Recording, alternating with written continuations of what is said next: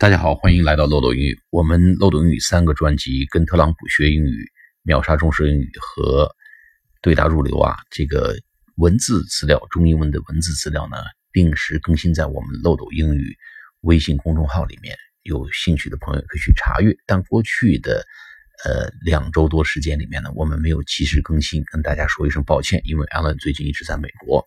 呃，比较忙忙叨叨，东奔西走呢，一直没有时间更新。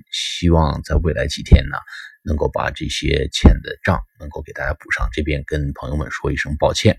好，我们今天对呃去发出约会邀请来做跟读练习。我们上次讲了，我们有几个呃常用的套话可以来跟对方发出这个约会的邀请。第一个呢是 Are you free？比如说 Saturday night。第二个呢？Are you doing anything on Saturday night？或者直接是 Saturday night 啊。第三个呢是比较 informal 的说法，Do you want to see a movie？Do you want 啊 to do something？Do you want to see a movie？你想去看电影吗？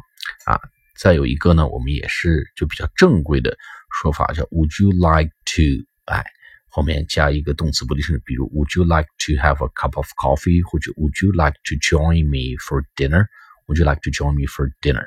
哎，这几种表达，呃，来 对对方发出邀请约会。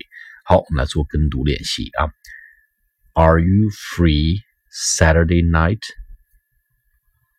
Are you free Saturday night? Are you free Saturday night?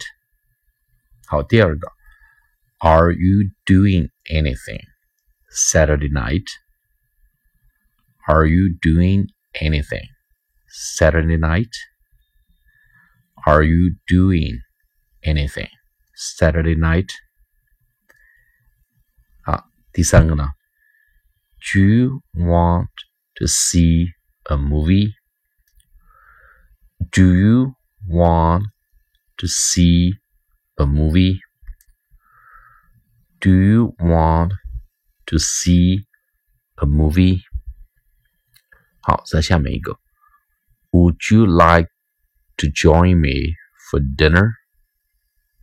Would you like to join me for dinner? Would you like to join me for dinner?